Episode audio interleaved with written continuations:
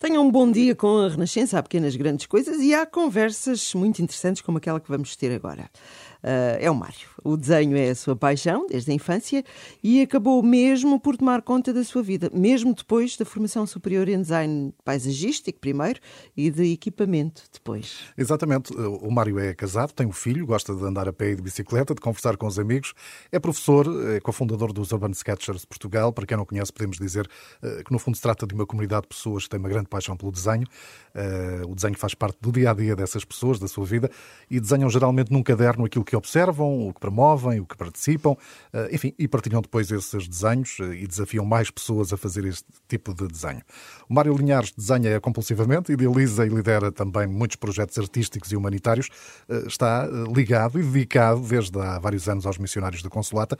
É de resto presidente da ADGENTES, Associação de Leigos Missionários da Consolata, e está aqui hoje connosco na Renascença. Mário, bom dia, bem-vindo. Bom, Bom dia. dia. Então, e depois deste, deste rol todo, é inevitável esta conversa pelo desenho, não é? Que é eh, uma paixão, acaba por moldar a sua vida. Eh, não sei se é uma paixão que veio da infância, se lhe ofereciam canetas e papel para desenhar quando era mais novo, ou houve ali um momento em que alguém contribuiu especialmente para isso. Como é que foi? Eu, eu tenho memórias muito antigas de mim sozinho a desenhar e nunca eram propriamente desenhos de imaginação, eram cópias de desenhos. Portanto, interessava muito perceber como outros artistas tinham pintado ou desenhado determinadas obras e copiava. Claro que foi muito importante a minha professora primária que elogiava os desenhos. reforço positivo. O reforço positivo era fundamental, portanto, isto a escola assinala, assinala os erros com a caneta vermelha, mas o feedback positivo marca-nos muito também. E, e isso entusiasmava-me a, continuar a desenhar. E depois o meu professor de educação visual também foi importante, foi ele que me aconselhou a ir para António Arroio. Portanto, era um rapaz com jeito para o desenho, daí não há que negar, não é? Tanta gente a dizer vai, vai. Sim, acho que, acho que foi importante. Acho que foi importante esse reforço, acabou por, por orientar. Eu gostava de estudar, gostava de todas as disciplinas, mas era impensável estudar outro assunto uhum. que não fosse artes. Portanto, nem sequer, nem sequer fiz testes psicotécnicos. Estava não, definido. Não era, sim, não fazia sentido sequer uh, pôr na balança outro assunto qualquer. E foi pelo design, não é? Uh, mas depois, a, a, determinada altura, foi o desenho mesmo que, que, é verdade, que o conquistou. É verdade. É? O design, por, eu, na verdade, eu primeiro queria ser arquiteto, porque parece sempre uma profissão um bocadinho mais nobre dentro das artes. Mais séria para ganhar a vida, portanto. que não é bem assim. Hoje em dia não é, não, não é tão isso, é fácil é verdade, assim, é verdade. Mas, verdade seja dita, eu tive um professor, de António Rui, de Teoria do Design, o professor Paulino Chaveiro, que hum, era muito fascinante a ensinar e foi ele que acabou por me mostrar que o design também tinha muito encanto. E acabei por escolher design. Depois, na altura porque design paisagístico, provavelmente porque é um curso que, que já nem existe em Portugal, existe ah, em Inglaterra, okay. nos Estados Unidos. Eu, a minha opção foi estudar um curso que poucas pessoas têm, para que quando eu saísse para o mercado de trabalho eu, eu tivesse um curso que não tivesse tanta concorrência. Do ponto de vista dos pais, bem, bem visto. e, e, correu bem a estratégia. Eu, assim que acabei o curso, um, foi em Viana do Castelo, foi incrível, uh, gostei muito, está lá, excelentes professores era o único Lisboeta em Viana do Castelo. Porque era lá que se fazia esse curso? Porque era lá que havia este ah, curso. Ah, Fui lá, fiz o curso. Quando voltei para Lisboa, o primeiro currículo que enviei, chamaram-me logo. Uhum. Venha lá mostrar quem é esta pessoa licenciada em design paisístico. Eu levei os meus trabalhos da faculdade e no dia a seguir estava a trabalhar. Portanto, correu lindamente a Uma ótima estratégia, sem dúvida. uh, depois, enfim, seguiu-se o desenho, não é? E aí tem aprofundado também uh, o seu estudo. Uh, e hoje em dia também é professor, ou seja, uh, encara isso também como uma forma de transmitir este gosto às novas gerações, não é? Sim, o, o ensino apareceu mal. Comecei a trabalhar em design, uh, havia necessidade de começar a dar aulas numa escola perto de mim e comecei a dar aulas de desenho, educação visual, inicialmente. E aquilo apanhou-me de surpresa. Eu não, eu não estava preparado para ser professor, eu estava preparado para ser designer. Uh, mas eu lembro-me que a primeira aula que dei que correu pessimamente, porque nós planeamos, uma coisa e aquilo corre completamente diferente. Uh, mas quando acabou, os alunos arrumaram tudo nos armários, nas capas, um, e eu pensei como é que é possível eu ter gostado tanto deste momento. Aquilo apanhou-me assim de surpresa. E conciliei o trabalho em design e no ensino durante alguns anos, e depois acabei por escolher o ensino do desenho, até porque sentia que ensinar a desenhar obrigava-me a saber mais sobre o desenho, a desenhar okay. mais, tinha que saber mais para poder ensinar. O, seu filho tem. Que idade é que tem? Sete anos, Sete o Matias. anos. E como é que é? Ele faz desenhos lá em casa? Não? Ele faz desenhos, sempre à vontade dele, nós uh, nunca o forçamos. Quando viajamos, porque aqui a, a minha mulher também desenha, uh, quando viajamos temos o nosso diário de viagem e ele também desenha. Portanto, arranjamos sempre ali um compromisso entre o desenho e a escrita, porque é também uma forma dele treinar a escrita. Um, mas sim, tem, tem cadernos uhum. desde, desde que consegue pegar num lápis. Mesmo antes de nascer, não é? Já vi os traços não é? da, da é própria evolução da gravidez. Eu sei que o, uh, que o Mário fez uh, esse trabalho, não é? Penso que era ao domingo, não é? Que fazia, como estamos agora a conversar na manhã de domingo. É verdade. Era aos domingos durante a gravidez que foi, ia registando num caderno, não é? É verdade, é verdade. Uh, todos os domingos temos, um, temos um caderno da gravidez, todos os domingos eu desenhava a queta e, e, fazia um pequeno apontamento escrito e temos esse diário e é, é, curioso porque o Matias agora que já sabe ler ele gosta muito de ir ver esses textos porque no fundo é é ver o que, o que ele não conseguia ver, porque ele estava dentro da barriga, não é? Portanto, é ver um tempo que ele, não, que ele viveu, mas não viveu cá fora. Melhor do que a fotografia é ver um tempo segundo os olhos dos pais, não é? Sim. Tem essa interpretação também. Sim. Um, a Queta, como disse, que é a sua mulher, também, também é virada para as artes, portanto, eu faço ideia à papelada que existe para lá naquela casa e de é riscos. Às vezes quê. mais. É às vezes penso que vivemos num ateliê. Sim, mas faz sentido, não é? Uh, tem consigo um livro que muito simpaticamente nos trouxe e que é também um, uma viagem marcante, penso eu, para os dois, que foi uma viagem que fizeram à Costa de Marfim, que registaram em livro. Que projeto foi este? Bom, este projeto foi cheio de surpresas. Primeiro porque nós não fazíamos a mínima ideia que ele ia existir, porque ele começa com uma história engraçada que os missionários da Consolata pediram para fazer as capas de alguns livros que eles queriam editar e nós não, não acordámos nenhum valor, porque temos uma relação de amizade há muitos anos. Pronto. E no fim, quando eu fiz as capas, eles perguntaram-me então quanto é que custa? Quanto é, qual é o valor? E eu disse-lhes: bom, na vida nem tudo o que é valioso é dinheiro. Não é? Eh, os amigos são valiosos e não são notas e moedas. Não é? E por que não vocês pagarem com uma viagem, uma das vossas missões, em que desta vez é só para desenhar? Em que não há propriamente um projeto específico de saúde ou de educação, é mesmo só para desenhar. Pronto, e o, o superior, o provincial, disse: por que não? Parece-me uma boa ideia. então foi esse o pagamento, foi uma troca. Uhum. Uh, então fomos para esta aldeia de Marandalá, no norte da Costa do Marfim. Isso foi em que ano? Isto foi em 2013, okay. uhum. um ano antes do Matias nascer. Pronto. Uh, fomos, ficámos um mês lá só para desenhar e nem sabíamos bem o que é que não conhecíamos bem a aldeia, não conhecíamos nada. Começámos a desenhar nos nossos cadernos as pessoas, os chefes da aldeia, que era imperativo desenhar, e a meio, a meio da, da experiência é que hum, os, as próprias pessoas e, e, os padres, os missionários da Consolata lá disseram o que é que vocês vão fazer com estes desenhos? E nós, bom, uh, eles estão aqui nos cadernos, fechamos, pomos lá na prateleira em casa, mostramos uhum. aos amigos, pomos alguns na internet e eles é que quiseram então começar a pensar num livro e em editar para que estas histórias que nós estávamos a recolher pudessem chegar a mais pessoas. Uhum. Pronto, então aí mudou um bocadinho, porque nós, a partir do momento em que soubemos que ah, se calhar vai haver um livro, o modo de desenhar, o modo de interagir já é diferente, mas. Hum, mas foi incrível, portanto, a história. Entretanto, o livro ganhou um prémio em França de melhor livro de uhum. viagem. Uh, e, e, e, às vezes às vezes eu penso se quando eles me tivessem quando eles me perguntaram quanto, qual é o valor das capas eu tivesse dito olha é este o valor estaria muito mais pobre neste momento estaria muito mais pobre neste momento porque o dinheiro vai-se e essa experiência Exatamente. fica, não é? Exatamente. Uma, uma experiência que foi, que foi de facto muito, muito marcante, mas até já podemos ir lá daqui a pouco eh, também saber outros pormenores. Mas agora fiquei curioso também para saber como é que foi a sua aproximação, a sua ligação aos missionários da Consolata. Em que momento é que isso aconteceu? Muito bem. Hum, eu, eu, eu, sempre vivi na linha de Sintra e a minha paróquia é a, era a da Agualva. É perto. Que é perto. Que é do outro lado da rua. Sim, Quase. é do outro lado do IC19, exato. E eu, eu estudava na Antónia Arroio, portanto, eu, eu sempre.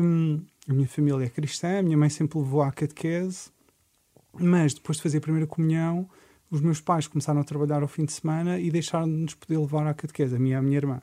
E nós deixámos de ir, aquilo foi uma coisa que hum, aconteceu naturalmente, pronto, deixámos de ir à catequese. E, portanto, tivemos assim um afastamento durante alguns anos. E quando eu estava na António Arroio, no 11 ano, um colega meu de Samora Correia. Um, uma vez estávamos a fazer um trabalho de filosofia em Samora Correia, na casa dele, eu, esse meu colega e outro, éramos um grupo de três, e chegou ali às seis da tarde e ele disse: Olhem, vocês agora, se quiserem, podem continuar a trabalhar, mas eu tenho que ir tocar na missa. E nós os três tocávamos guitarra. E, e ele, e ele, ele disse-nos isso e, e, nós dissemos: Bom, se tu vais tocar, nós vamos contigo. Pronto, então, passado muitos anos, uh, eu fui outra vez a uma missa e eu lembro-me que gostei muito da homilia.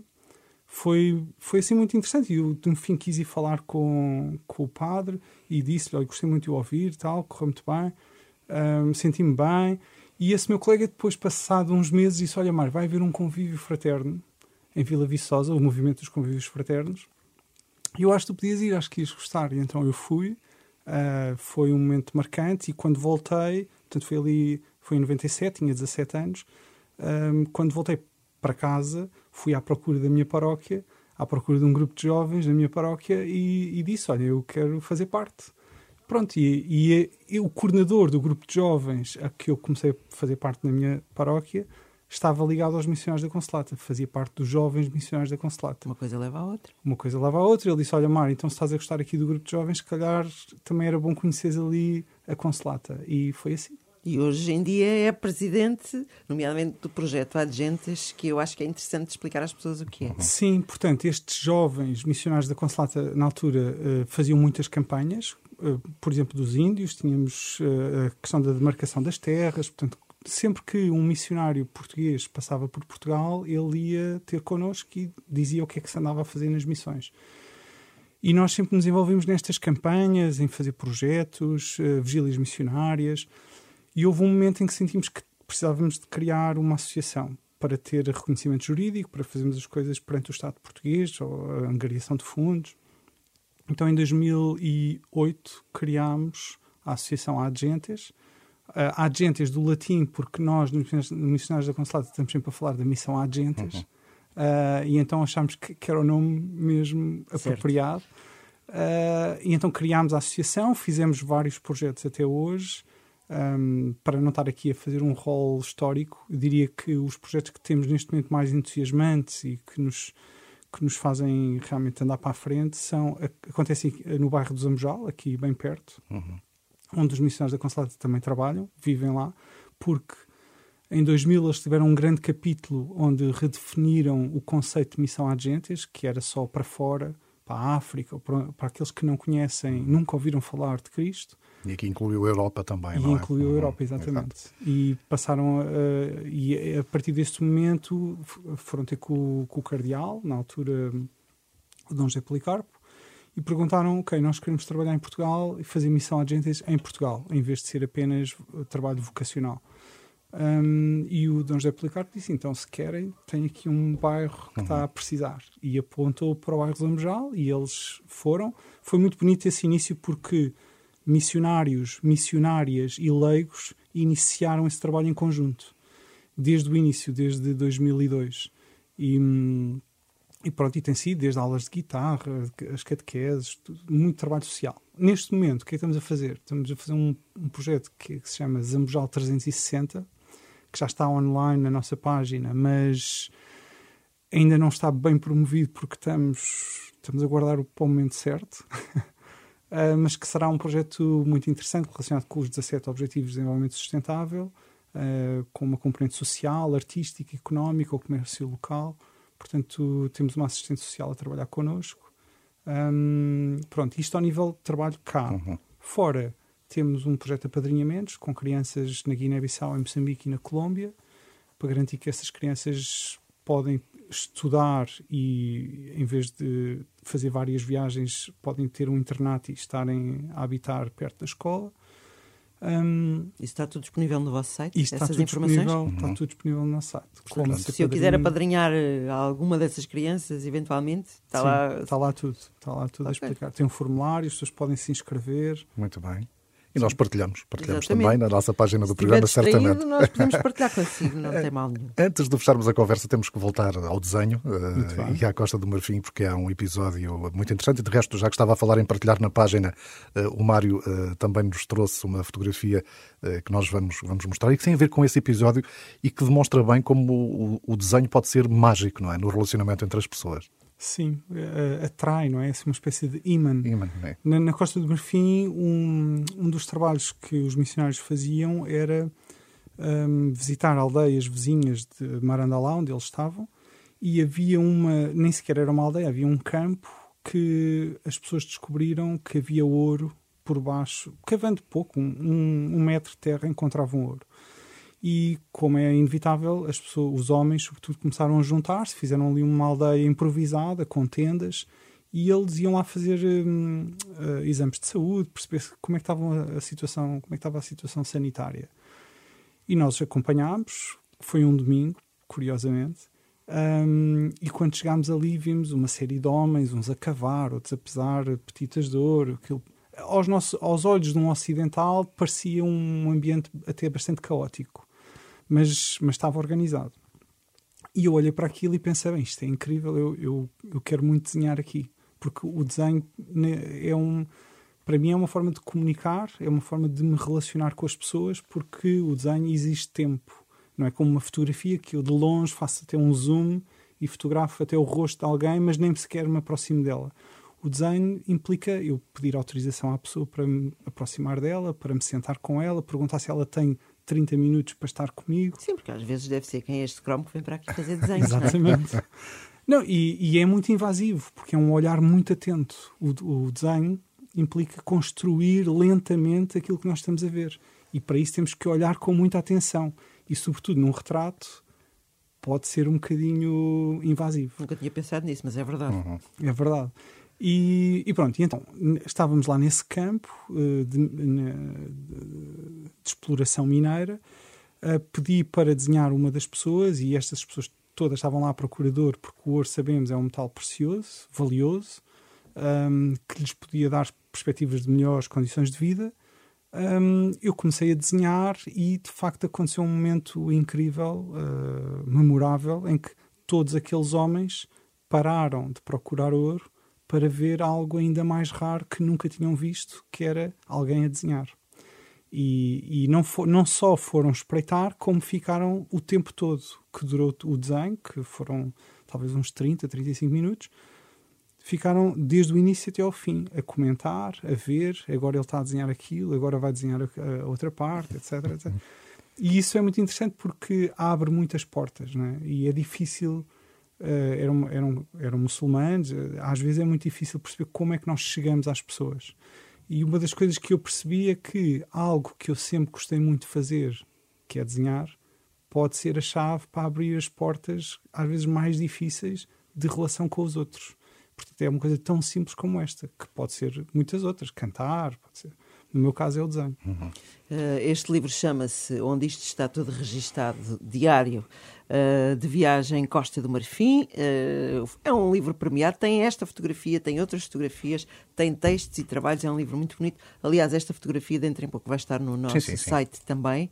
Eh, para perceber com uma fotografia, não com o desenho, como é que foi este momento que o Mário Uhum. acabou aqui de descrever. Falou o Mário do tempo, o tempo está a esgotar-se, não é? Exatamente. Eh, teremos outras oportunidades, até porque o temos que Mário. ter mais vezes o Mário. Exatamente, Até até para falar de outros projetos. Até Este projeto 360 que teremos, queremos saber Sim, mais, não é? sim. Ele que está, que está a ser preparado eh, para falarmos e para desenhar, quem sabe, numa próxima oportunidade. Até porque eu sei que o, que o Mário não concorda muito com aquela ideia, ah, não tenho jeito para desenhar, não é? O Mário gosta sempre de incentivar, todos nós podemos aprender a desenhar. Isso é um mito, completamente. é um mito completo. Depois de um dia podemos falar disso. Com certeza. Mário, muito obrigado por ter vindo. Obrigado. Obrigada. Mário. Foi um prazer conhecê-lo.